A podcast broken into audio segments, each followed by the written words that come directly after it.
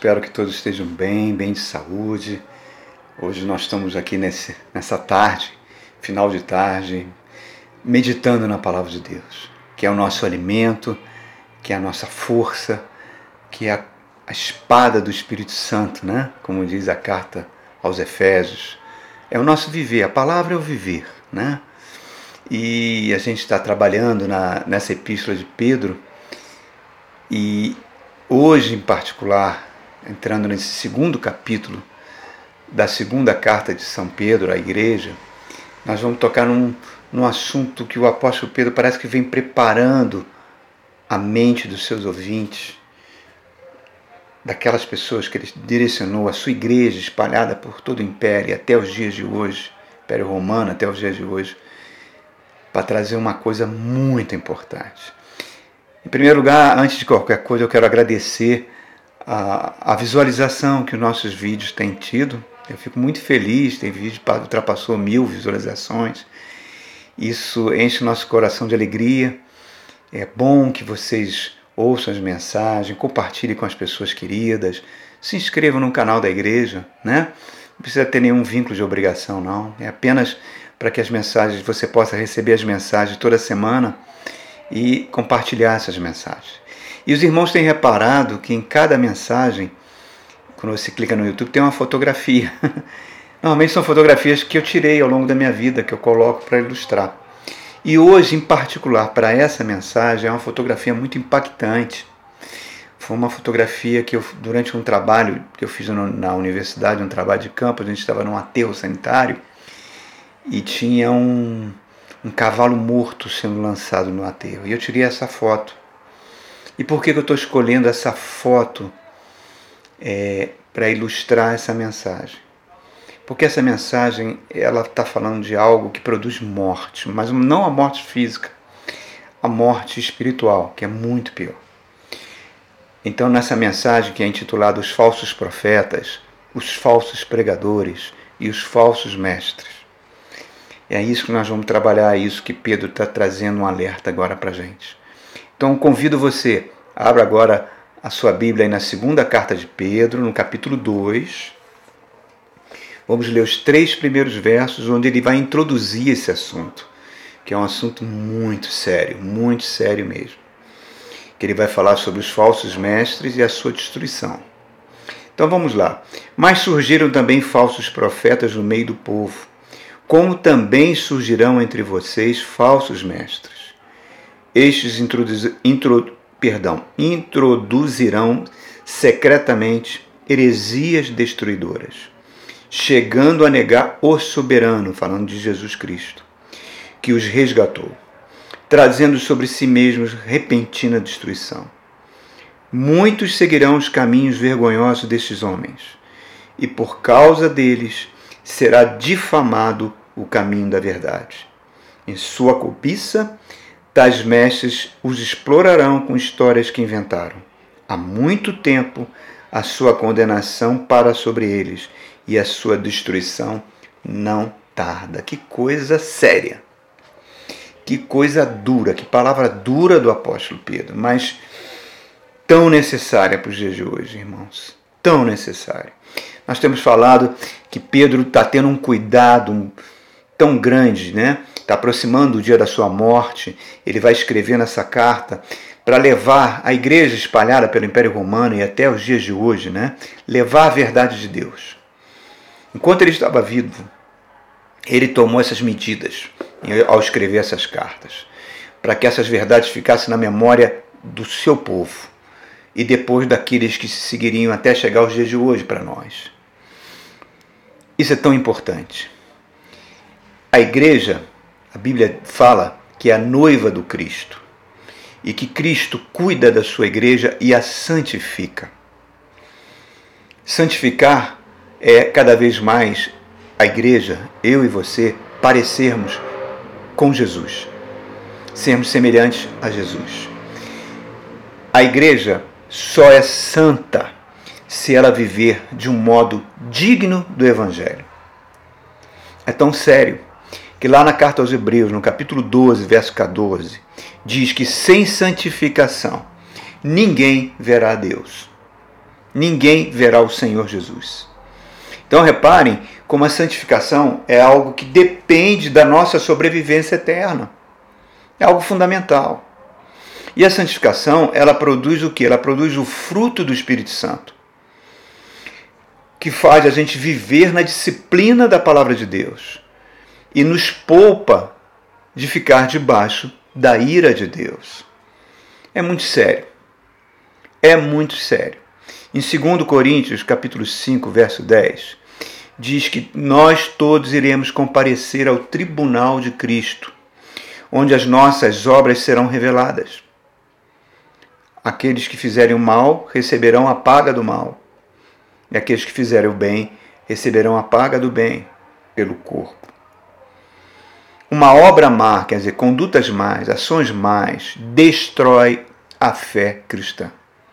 Destrói a obra do Evangelho em nós. Por isso que uma boa obra, obras de amor, né? ela é, como é que eu posso dizer? Ela tem uma ligação visceral, ela é inseparável da graça de Deus. Em Efésios capítulo 2, diz que o Senhor preparou boas obras de antemão, quer dizer, antes de fazer o mundo, para que vivêssemos, para que andássemos nela. Reparem, irmãos, o que, que pode prejudicar que a gente ande em boas obras, que a gente viva o Evangelho? Só existe algo que pode fazer isso. Nosso Deus já falou para o profeta Oséias: O meu povo perece porque lhe falta o conhecimento, e esse conhecimento não é ministrado pelos sacerdotes. Então, um conhecimento falso, um falso ensino, que venha da boca de um falso pastor, de um falso pregador, de um falso mestre, de um falso profeta, se torna um instrumento preferido de Satanás e dos seus demônios.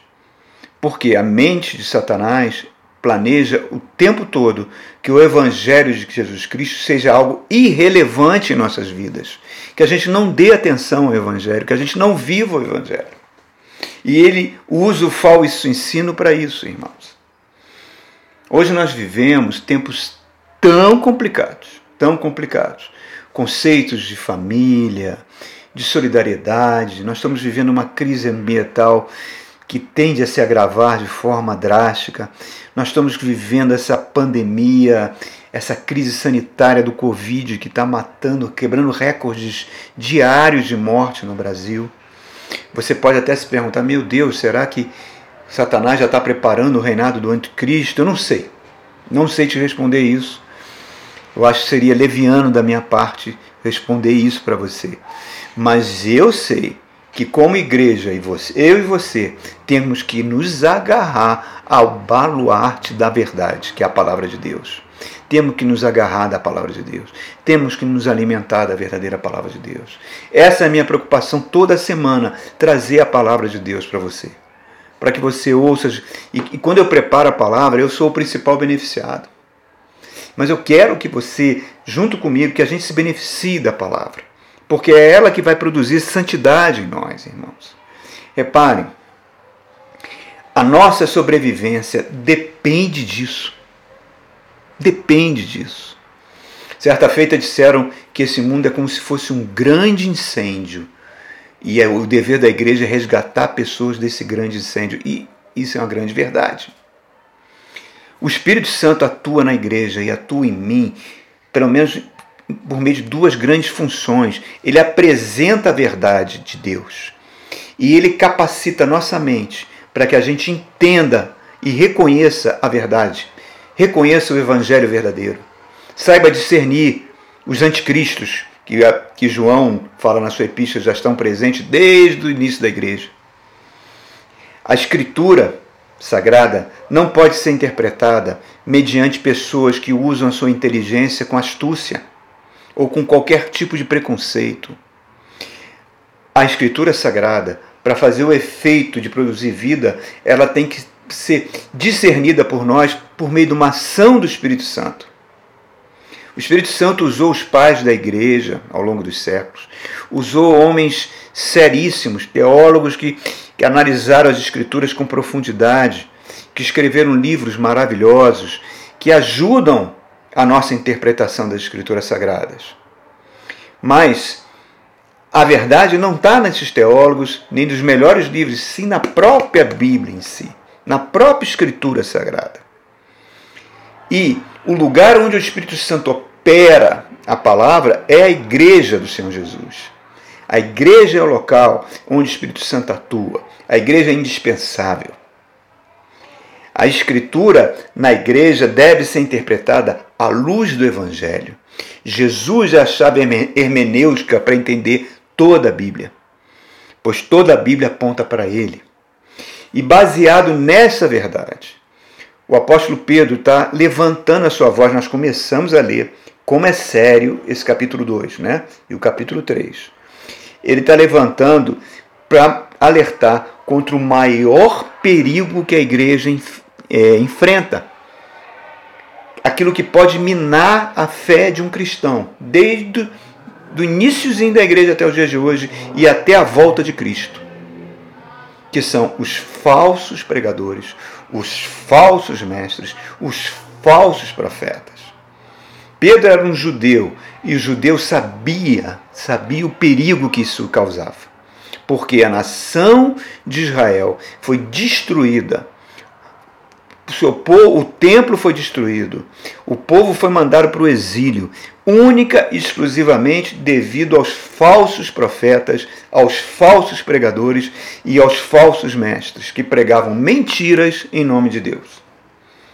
Se você ler o Antigo Testamento, ele é recheado disso, irmãos, de situações onde os falsos profetas, adorados pelo povo, o povo os amava, o povo ia ouvir as palavras deles. E muitas vezes, em situações de grande conflito, eles previam paz, eles previam segurança, eles previam vitória, e acontecia exatamente o contrário, porque Deus queria mandar o juízo para que o povo se arrependesse. O falso ensino não produz arrependimento. Reparem, enquanto os profetas verdadeiros muitas vezes eram humilhados, espancados, presos e muitas vezes foram até mortos. Tem uma passagem lá do rei Acabe e o rei Josafá que estão se preparando para a guerra e mandam Macabe manda chamar os profetas de Israel e cada um profetiza uma coisa melhor do que a outra. Vão, porque o Senhor vai dar vitória, vai dar vitória. Josafá discerne: esses homens não são de Deus. Vira para Acabe e fala: será que não tem um, um profeta de Deus aqui no seu meio? Ah, tem um tal de Micaías aí, ele só fala o que eu não quero ouvir, chama ele. Aí Micaías falou: olha, você vai morrer hoje, você vai perder essa guerra. E foi o que aconteceu. E o que, fizeram com Micaías? Lançaram na prisão. Quantas vezes Jeremias tentaram matar Jeremias, lançaram ele na prisão. Ezequiel no exílio, quantas vezes o povo se levantava contra ele. Ele chegou, Deus, Deus recolheu até a própria esposa de Ezequiel para que servisse de exemplo para o povo.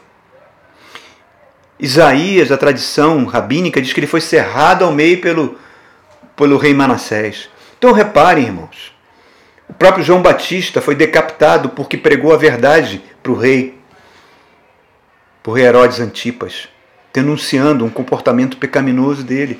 Então, reparem, queridos, o, o, a, a verdade, ela dói.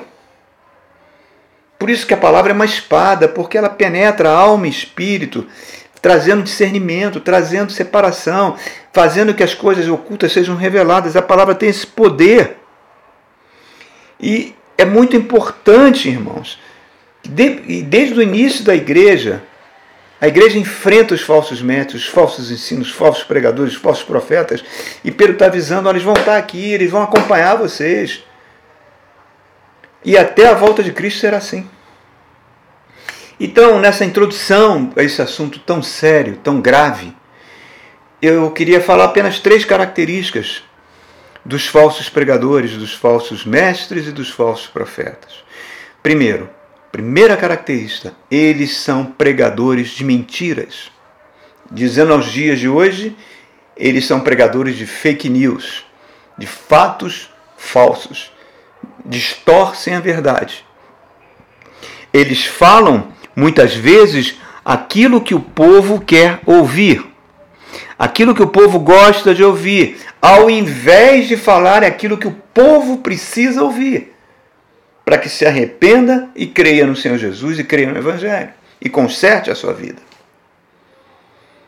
Na Segunda Guerra Mundial, quando o Partido Nazista, é, na década de 30, né, mais ou menos 1932, ele sobe ao poder na Alemanha, Hitler coloca o seu ministro da propaganda, chamado Joseph Goebbels, e Goebbels falava uma coisa que é uma, infelizmente, é uma verdade. Ele falava: se você repetir uma mentira muitas vezes, ela vai se tornar uma verdade na mente do povo. Ele é considerado o pai moderno das fake news. Né? E ele repetiu que os judeus eram responsáveis por toda a desgraça que a Alemanha estava experimentando desde o século XIX. Criou um ódio no coração do povo alemão pelos judeus tão grande que gerou aquele holocausto terrível.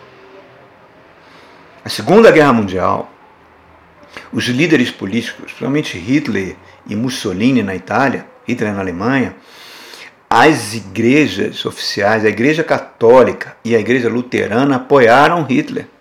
A Igreja Católica e alguns segmentos das igrejas é, protestantes tradicionais apoiaram Mussolini.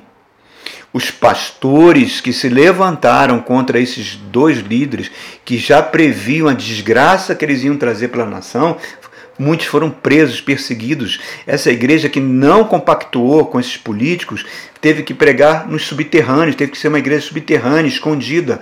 O líder, um dos líderes luterano, o pastor é, Dietrich Bonhoeffer, ele foi preso pela Gestapo e foi enforcado no final da Segunda Guerra Mundial.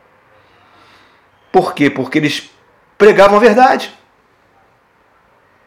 Depois que acaba a Segunda Guerra Mundial, começa a Guerra Fria esse quase esse conflito de, de ideias e conflito que quase descamba para uma guerra nuclear entre os Estados Unidos e a União Soviética, que criaram a famosa guerra de informações. O que, que é? Os órgãos de inteligência desses países preparavam fake news para serem distribuídas pela mídia, para que faz, fizesse a cabeça do povo. E foi assim durante toda a década de 50, década de 70 até a década de 90. A Guerra do Vietnã foi um exemplo disso. Eu até recomendei que vocês assistissem o documentário da Guerra do Vietnã do Ken Burns, que é magnífico, magnífico. Ele explica isso de uma forma brilhante. Mostra como, no caso aí, por ser um cidadão americano, ele mostra, enfatiza o lado americano e ele fala que os presidentes, o Kennedy, o Johnson, Lyndon Johnson e o Richard Nixon, que foram os três presidentes da Guerra do Vietnã, como todos eles divulgavam mentiras, fake news para o povo, e cada vez mais os Estados Unidos se envolviam na guerra, e cada vez mais gente, soldados voltando em caixão, cada vez mais as imagens das atrocidades que eram feitas no Vietnã chegando para o povo, e aonde que houve o grande movimento de ir para rua, que, de protestar contra a guerra. Foi Aconteceu com o movimento dos direitos civis, liderado por Martin Luther King, que foi, morreu, foi assassinado. Teve também o movimento de Kennedy, mas o grande movimento foi com os estudantes universitários. As universidades se rebelaram contra isso, iam para as ruas porque eles estavam vendo seus colegas sendo mortos, sendo convocados para uma guerra totalmente inútil. E o que, que esses presidentes falavam sobre as universidades? Que ali era lugar de comunismo que eles estavam compactados com o comunismo. Olha só, irmãos, como essa história se repete. Olha como tudo se repete. Por isso que a história é a nossa grande professora. Então, observem, irmãos, é, as fake news elas, elas deformam tudo. Se você ler o livro de Euclides da Cunha, Os Sertões, os Sertões Euclides da Cunha narra que a destruição de Canudos foi por causa de fake news, que foi divulgada dizendo que aquele bando de pessoas em situação de miséria queriam se separar do Brasil. E foram massacrados em quatro guerras seguidas. E, e, quando ele chega lá e vê a destruição, ele foi uma testemunha ocular, ele escreve os sertões por isso. Diz que o povo, as mulheres davam joias, brincos de ouro para ajudar o exército a acabar com essas pessoas que queriam se separar do Brasil. E eles nunca quiseram se separar do Brasil. Então, irmãos, é só entender que essa é a matéria-prima do diabo. Ele é o pai da mentira. Quando Jesus Cristo, lá no Evangelho de João, capítulo 11, ressuscita Lázaro de uma coisa tão fantástica, ele sepultado já há quatro dias. O povo vê aquilo, fica tão estupefato que Jesus, que multidões iam lá em Betânia para ver Lázaro vivo, e Jesus se dirige a Jerusalém montado no jumentinho no domingo de Ramos. De João diz que a multidão que saudava Jesus era a mesma multidão que presenciou o milagre de Lázaro que botaram as suas vestes no chão, pegavam ramos de planta, Osana, bendito o nome do Senhor. Essa mesma multidão, durante uma semana apenas, em durante sete dias, vai chegar na sexta-feira, nem chegou a sete, pode botar cinco aí, cinco e meio. Vai, na, os sacerdotes vão fazer a cabeça desse povo, vão espalhar fake news, e na hora que Pilatos, querendo soltar Jesus, coloca a opção de Jesus ou um assassino chamado Barrabás serem libertos no dia da Páscoa, a cabeça do povo já estava feita pelas fake news. O que, que eles fizeram? Pediram a crucificação de Jesus. Então, irmãos, isso é algo que infelizmente sai da boca de muitos pastores, de muitos mestres, de muitos profetas. Nós estamos chegando no ano de 2022, vai ser um ano de eleições, meu Deus, dá para imaginar o que, vai vir por aí? Nas redes sociais? Quantidade de mentiras e calúnias de, de, entre os candidatos que vão ficar trocando e fazendo a cabeça. E o alvo sempre será o povo evangélico, o povo cristão. Puxando sardinha para um lado, outro. Como é que eu procedo, irmão? Pelo Evangelho. É o Evangelho, é o meu compromisso é a palavra de Deus. Reparem, queridos, o que, que as fake news criam? Elas criam um estado de negação. A pessoa nega a realidade, ela distorce a realidade. E pior disso tudo, ela não produz arrependimento no coração humano. A pessoa acha que está certa, aquele amigo vira o inimigo dele porque pensa diferente. Se tem uma opinião política, ele já pensa diferente. Então, aquele arrependimento diário que o Evangelho tem que produzir desaparece. Desaparece.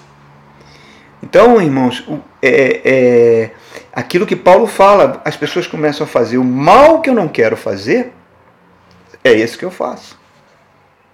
Nesse documentário do Vietnã tem uma entrevista dada por um fuzileiro naval, um mariner americano que lutou na guerra, e que veio lá do sul dos Estados Unidos, das igrejas batistas, aquelas igrejas radicais, racistas, que diziam para ele, falaram para ele, vá lutar contra os comunistas do Vietnã, porque Deus é contigo.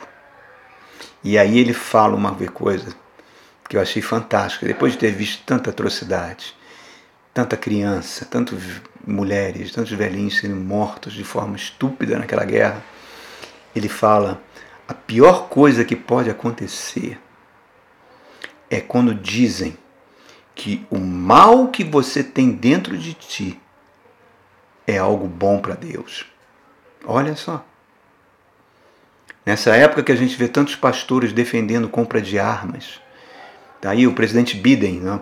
é, agora, essa semana, outro massacre nos Estados Unidos, né? outro atirador, ele falou: Isso é uma vergonha nacional. E a gente vê pastores no Brasil defendendo compra de armas, irmão. É muito difícil isso. É muito difícil. Então a gente está convivendo com esse ambiente de fake news. E o crescimento do, dos evangélicos no Brasil foi muito grande, muito exponencial. Mas junto com o crescimento, cresceram também os escândalos, cresceram os maus testemunhos, mais obras, obras mais, negam a fé cristã. E isso está aí. Pastores envolvidos com política, com bancadas evangélicas, com, com várias coisas aí, no pretexto de fazer leis santas e totalmente envolvidos com corrupção. É complicado, irmãos. Tudo isso é muito complicado. Por isso é que eu falo para você: o mais importante é que você é a sua fé simples é você praticar o amor, praticar as boas obras e coloca um filtro nessas notícias que você recebe. Que elas vêm de falsos pastores, de falsos mestres, de falsos ensinos. Segunda coisa, segunda característica de um falso pregador, de um falso mestre, de um falso ensino. Tito, capítulo 1, verso 11, fala, Paulo fala, o ensino deles visa o lucro e a ganância, eles precisam ser calados, silenciados. Isso a gente vê no início da igreja, lá no livro de Atos, quando Pedro vai para a região da Samaria, aparece um, um, mago chamado Simão, que teoricamente se converte e vê os milagres que Filipe fazia e chega para Pedro e oferece dinheiro para que o dom do Espírito Santo viesse para ele e pudesse curar pessoas. E Pedro fala, chama ele, tu é filho do diabo. Você acha que com dinheiro pode comprar os dons de Deus? E aí criou um termo na igreja que durou séculos, chamado simonia, que deriva de Simão, o mago, que é você sempre colocar, olhar para as pessoas da igreja e ver nelas objetos de lucro, de ganância. Reparem, na década de 60 e 70, na década de 70, multiplicou muito na televisão americana os televangelistas que arrecadavam milhões e também se envolveram em escândalos terríveis, muitos foram presos e vieram e geraram uma teologia diabólica chamada teologia da prosperidade, que foi abraçada pelas igrejas neopentecostais no Brasil na década de 60 e continuam até os dias de hoje, onde diz que a pessoa tem que vir para Jesus, será próspera, será terá bens, etc. E não é isso que o evangelho fala. É muito parecido, irmãos, com aquilo que Jesus passou no Monte da Tentação. Quando Satanás se aproxima de Jesus, estou tentando falar aqui por causa da música no fundo, que está na rua. Quando Satanás se aproxima de Jesus, ele faz uma proposta para Jesus. Ele fala, ó, ele mostra todos os reinos da terra, toda a glória dos reinos da terra e fala: Olha, isso aqui é meu, me foi dado. Eu dou para você, se você me adorar. E Jesus fala: reda Satanás, porque você só se adorará a Deus. A teologia da prosperidade fez isso. Fez que as pessoas adorassem mamon, adorassem o dinheiro, a grana, adorassem os testemunhos de prosperidade. E com isso, o caráter cristão deixou de ser objetivo criou-se um objetivo fake, um objetivo falso, um falso evangelho. E a igreja ela foi omissa, foi omissa em não denunciar esses falsos pregadores que enriqueceram a custa do povo. Ah, não, deixa para Jesus, porque Jesus vai fazer, vai fazer. Sim, vai, claro que vai. Mas o que Jesus falou, o que a igreja liga na terra é ligado no céu. Os pastores verdadeiros não podem ficar omissos com falso ensino, porque no passado eles não ficavam. Eles combatiam as heresias. Muitos morreram defendendo a palavra de Deus. As heresias têm que ser combatidas. Então, reparem, queridos, é, é, a igreja, esse tipo de ensino faz que essas igrejas enriqueçam muito rápido. Né? O dízimo passa a ser mais importante que as almas. O dízimo é importante, irmãos. Eu não estou querendo dar uma de hipócrita. Nenhuma igreja vive sem dízimo. Ela tem contas ela tem taxas, ela tem aluguel, ela tem pagamento a funcionários, a pastores, e são os dízimos que sustentam isso. Mas a questão não é essa, a questão que ele passa a ser o objetivo principal da igreja e não as almas. Quando eu estava fazendo a faculdade teológica, eu conheci pastores aqui do entorno de Brasília que fizeram a faculdade comigo, que eram dessa denominação que tem mais de 100 anos no Brasil, pentecostal, e eles estavam muito tristes, porque a igrejazinha era muito pequena e poucas pessoas, e toda hora vinha gente da matriz querendo saber como é que estava o crescimento da igreja, mas não em termos de crescimento espiritual, não em termos das pessoas seguirem o evangelho, sim em termos de arrecadação financeira. Eu conheci um, um amigo meu que ele se converteu numa igreja igreja de um reverendo que tem na televisão, e ele estava tão feliz com a conversão que ele, ele tinha uma, uma, uma ótica, né? E ele pegou parte do lucro da ótica, alugou um galpão com meses de convertido. Pegou um violão, ele nem sabia tocar direito e, e começou a fazer cultos dentro daquele galpão, pediu autorização para essa igreja do reverendo, na qual ele era membro, deram essa autorização e aquele lugar começou a encher, pessoas foram curadas, libertas do vício do alcoolismo, um lugar bem pobre. E um dia ele recebe a visita das pessoas da igreja do reverendo, do, do missionário, né, reverendo, do missionário. É reverendo, não sei, agora não sei, realmente não sei. Se é missionário, é reverendo, se é os dois. Então ele pegou e falaram assim: vem cá, você está vendendo os livros do, do missionário aqui na igreja? Ele falou: meu irmão, a igreja é muito pobre. As pessoas não têm nem condição de pagar nem oferta disso. Aí ele falou assim: não, cara, mas está cheia a igreja? Tá, então você tem que vender. É mais importante, falou exatamente isso que eu estou te falando, irmãos. É mais importante o dinheiro a ser arrecadado do que as almas que se convertem. E tiraram a liderança dele daquele galpão e essa igreja incorporou a igreja, a igreja da televisão e os livros dos missionários foram lá para ser vendidos. Irmãos, essas histórias são muito tristes tem muitas. A mensagem do engano é poderosa, irmãos. Vê aí uma grande igreja da televisão que tem canal de televisão, tem rádio, tá todo, tem, tem até partido político agora. Ela sempre pregou que você tem que sacrificar, tem que colocar na fogueira. E ela trabalha com a culpa. Várias pessoas dão testemunhos que estavam com, com pais, em estado de doença terminal, aí disseram para elas que elas tinham que vender uma casa, vender um imóvel e colocar na tal da fogueira. Aí, se a pessoa não fazia isso, ela dizia que não tinham fé, aí a pessoa morresse, eles geravam culpa sua que você não teve fé. E a pessoa ficava com aquela culpa horrível. E parece que eu estou vendo aqueles testemunhos do João de Deus em Abadiânia se você tiver curiosidade, ouça o testemunho das mulheres que foram violentadas e violadas pelo João de Deus. Ele vai falar quase o mesmo princípio ali. Teve uma senhora que falou que o pai estava muito doente e o João de Deus falou para ela: Olha, o seu pai está doente, a culpa é sua. Você vai ter que ter algumas práticas sexuais comigo para que o seu pai receba a cura. E a pessoa foi, porque ela se sentia culpada. Então, reparem, irmãos, como isso é sutil, diabólico e isso entra dentro da mente das pessoas, irmãos. Igrejas que criaram um sistema de pirâmide ah, por meio de células, células de 12 células, que vai, onde essas células arrecadam dízimo e aquelas que têm maiores quantidade de dízimos, o líder da célula viram pastores, está totalmente deformado a coisa. Então, irmãos, é, uma característica, então, do falso ensino, do falso mestre, do falso pregador, do falso profeta é o lucro e não o evangelho. E a última característica que Pedro está nos alertando aqui é que essas pessoas não vivem o que pregam. Lembra de Jesus falando dos fariseus?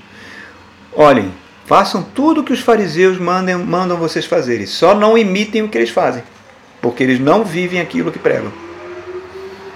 Reparem, irmãos, se a pessoa visa o lucro e não visa a transformação, não visa o arrependimento, o quebrantamento diante de Deus, a, a natureza carnal é que vai imperar. E arrependimento vai ser algo muito vago na mente das pessoas. Jeremias e Isaías acusavam os falsos profetas que eles cometiam adultérios, eles roubavam e até matavam pessoas. Se envolviam com o poder político. Está aí, nós estamos vendo isso aqui hoje no Brasil né? Eles com ódio porque algum ministro do STF está tá querendo criar uma lei que proíba pastores de se elegerem e, pre, e pegarem política nas igrejas para que as pessoas não votem, tirem ele, vai ser um político. Está errado, essas coisas não, não é para STF, na minha opinião, fazer leis para isso. O STF nem pode fazer isso, porque quem faz lei é o legislativo, não é o judiciário. Por isso que isso cheira fake news. Né? Mas mostra o que realmente está acontecendo nos anos. Pessoas olham é, o povo como se fosse um curral. eleitoral.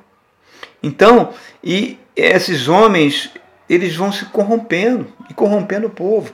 Jim Jones, se você tiver curiosidade, assista, tá no YouTube tem um vídeo, documentário sobre a vida de Jim Jones. Jim Jones foi um pastor americano que no cultos dele aconteciam milagres, pessoas levantavam de cadeira de rodas, pessoas cegos enxergavam, mas esse homem foi se deformando de tal maneira que ele passou a ter relações sexuais com as mulheres, com as esposas dos diáconos, porque dizia que isso daria mais unção, e acabou convencendo a sua igreja a ir para a Guiana, na Guiana inglesa, comprou um terreno, e na hora que a Receita Federal se aproxima e manda agentes prender Ginjones por diversas falcatruas, ele leva aquelas pessoas a cometerem suicídio junto com ele. 500 pessoas cometeram suicídio durante a ceia do Senhor. Isso foi na década de 80, irmãos. Então, queridos, o que eu estou contando para vocês, tá? É que essas obras, obras da carne, elas afastam o povo de Deus, afastam a pessoa do Evangelho. E no Brasil isso é muito forte, porque nós temos uma cultura marcada por um sincretismo religioso desde a época dos jesuítas. Práticas espíritas entraram dentro das igrejas de uma forma impressionante. Às vezes as pessoas têm um profeta da igreja e parece tem uma fila de consulta, como existia nos tempos de Umbanda e Candomblé, a pessoa consultando aquela entidade, está consultando, nada contra o Candomblé, nada contra o, o Umbanda, não estou aqui para criticar a religião de ninguém, estou apenas mostrando um fato. Eu vi isso, eu vivi isso no Rio de Janeiro. Tá? Então, pessoas que consultavam aquele pastor e davam um monte de profecias é o tal do sapato de fogo, a dança do espírito. Aí você vai na vida dessas pessoas e pergunta: estão se tornando melhores pais, melhores maridos, melhores esposas, melhores filhos? Você está vendo a obra do Evangelho? Eu falei aqui do empresário na última pregação que vendia bombas. Você está vendo essa transformação? Se não está vendo, irmãos, não é Evangelho. Não é Evangelho. Você se lembra daquele filme da década de 90, um filme que era engraçado, mas era trágico, chamado traduzido no Brasil como Fé Demais Não Cheira Bem, com Steve Martin, que fazia um pastor ateu e pilantra, ateu e pilantra, que armava as suas tendas em várias cidades dos Estados Unidos e chamava o povo e, e, tinha, e contratava pessoas, dava dinheiro para as pessoas durante o culto levantarem da cadeira de rodas, é, botava os obreiros botavam escuta ele tinha uma escuta que os obreiros falavam com ele durante o culto. Olha, fulano aqui está esperando um emprego, o homem da camisa vermelha. Ele falou, meu irmão da camisa vermelha, Deus está me falando que tu vai receber um emprego amanhã. Você está procurando. O cara gritava de alegria. Pilantragem total. Isso foi adotado nas igrejas brasileiras, irmãos, e muitas. Conheço pessoas que vão ver determinado pastor ungido que participa de caravanas, que no próprio ônibus da caravana tem pessoas plantadas ali para. Vem cá, meu irmão, você sonhou alguma coisa essa semana, algum sonho profético? A pessoa conta o sonho, aí eles contam para esses pastores, e na hora do culto ele fala: ó, tem aqui a pessoa com sonho, isso, aquilo, aquilo, aquilo. E tem uma mensagem, a pessoa grita: Olha, irmãos, eu, é uma loucura. É uma insanidade terrível. E como a gente identifica os falsos pastores? Como identificá-los? Jesus falou: a árvore se conhece pelos seus frutos. Gálatas capítulo 5 fala sobre isso. Nós vamos ler, eu vou ler para vocês, irmãos, o que vale a pena. Eu vou ler até um pouco antes, a partir do verso 13, fala assim: Paulo fala: Irmãos, vocês foram chamados para a liberdade. Mas não use a liberdade para dar ocasião à vontade da carne, pelo contrário, sirvam uns aos outros mediante o amor. Toda lei se resume num só mandamento: amarás o teu próximo como a ti mesmo. Mas se vocês se mordem e devoram uns aos outros, cuidado para não se destruírem mutuamente. Por isso eu digo: vivam pelo Espírito, e de modo nenhum satisfarão os desejos da carne. Pois a carne milita contra o Espírito, é contrária ao espírito. Eles estão em conflito um com o outro, de modo que vocês não fazem o que desejam, mas se vocês são guiados pelo Espírito, e esse Espírito está com E maiúsculo, falando do Espírito Santo, não estão debaixo da lei. Ora, as obras da carne são manifestas: imoralidade sexual, impureza, lascívia, idolatria, feitiçaria, ódio, discorda, discórdia, ciúmes, ira, egoísmo, dissensões, facções, facções, inveja, embriaguez, orgias e coisas semelhantes. Eu os advirto, como antes os adverti, que os que praticam essas coisas não herdarão o reino de Deus. Mas o fruto do Espírito é amor, alegria, paz, paciência, amabilidade, bondade, fidelidade, mansidão, domínio próprio. Contra essas coisas não há lei. Os que pertencem a Cristo crucificaram a sua carne com as paixões e desejos. Se vivemos pelo Espírito, andemos também pelo Espírito. Não sejamos presunçosos, provocando uns aos outros e tendo inveja uns dos outros. Está aí, irmão. Está aqui, ó. Escritura sagrada, palavra de Deus. É ali que a gente vai conhecer. Jesus falou: aquele que desviar um pequenino, pequenino, gente está falando de criança, não está falando de pessoas que estão chegando para o Evangelho, cheio de esperança, ouviram falar de Jesus, estão com aquela alegria. Se pega um falso pregador que vai desviar ele do caminho, Jesus fala: é melhor que esse cara pegasse uma pedra de moinho, amarrasse o pescoço e jogasse no mar destruição final, irmão. Jesus vai, vai falar diante de muita gente. Os caras vão falar: oh, Fiz milagre em teu nome, preguei em teu nome. Jesus fala: Não os conheço. Afastem de mim. Vão para o lugar que está reservado para o diabo e seus anjos. Sai. Então, irmãos, eu concluo essa mensagem forte e importante. Valorize a sua igreja.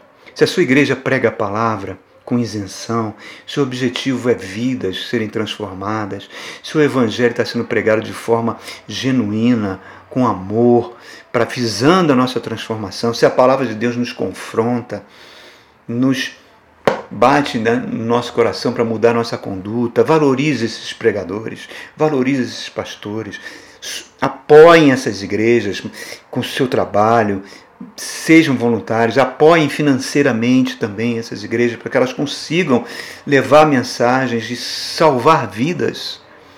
É aquilo que Jesus falou: buscar em primeiro lugar o reino de Deus e a sua justiça, e as demais coisas vos serão acrescentadas. É isso aí, irmãos. Palavra de Deus. Isso é fogo. Fogo puro. Deus te abençoe, querido.